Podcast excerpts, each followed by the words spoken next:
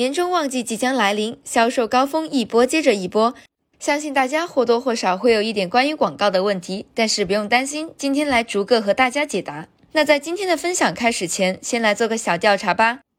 在旺季来临之前，大家对哪些广告问题更感兴趣呢？比如说如何调整 CPC，在旺季取得收支平衡，还是想说了解在旺季期间如何调整竞价和预算呢？只要你有问题，都欢迎在评论区留言告诉我们哦。那么话不多说，马上进入今天的答疑分享吧。今天第一个要解答的问题，就是很多卖家都想知道的：新品上架流量少的可怜，这到底是为什么呢？要怎么去改进呢？我们来分析一下。一般来说，新品流量少可能是三个方面的问题。第一个方面就是这个商品可能属于冷门产品。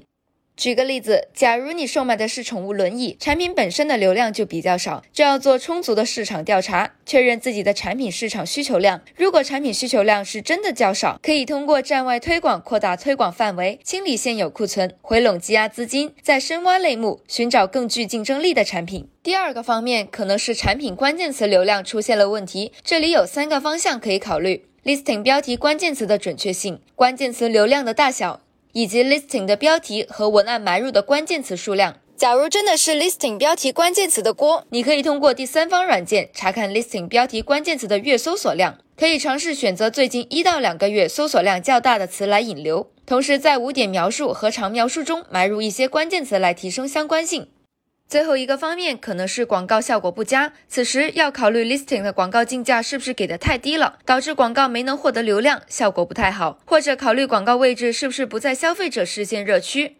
导致消费者难以看见我们的产品，最终导致效果不好。其实想要改善这些问题也不难。